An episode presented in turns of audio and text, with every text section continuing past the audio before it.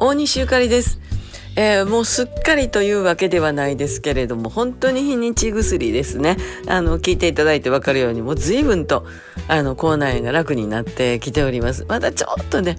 ちょっと歯当たった痛いなっていうとこあったりするんですけれど、えー、こればっかりは仕方がないって感じで。えー、実家におりますけれども、もうこの家は何年になんのかな築、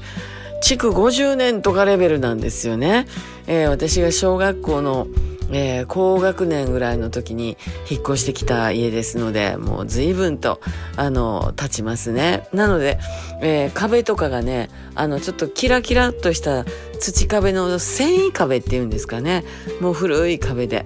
あの、それこそお手洗いから、えー、今から階段の踊り場のとこから、あの、いろんなキラキラした、えー、壁土に覆われております。で、そのキラキラとした繊維壁なんですけれども、あの、ところどころね、ちょっとシミがあったりとか、めくれてきてたりとか、なんかちょこちょこっとね、気になるところがあって、えー、まずはなんかお手洗いの壁から変えてみようか、言うてね、えー、ちょっとこう、壁紙を見たりとかして、じゃあやり方はどうやってやんねやろうと思ったら、やっぱり YouTube YouTube 先生はすごいですね。いろんな方がいろいろと、えー、教えてくれはります。うん、まあ、あの、古いところも大事に置いといていいところもあるんですけれど、えー、やっぱり清潔に綺麗にっていうことでやり方もいっぱいあるみたいですね。そんなことも楽しみながら、えー、いよいよ、あの、週末はトヨタにライブしに行くんですけれど、えー、その準備とかをゆっくりゆっくりやらせていただいてます。えー、私も楽しみ、来ていただく皆さんも楽しんでいただきたいと思います。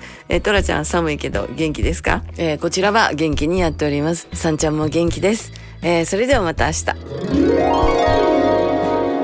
はい、トヨタもうすぐですね。えっ、ー、とね、僕はだいぶ練習しましたよ。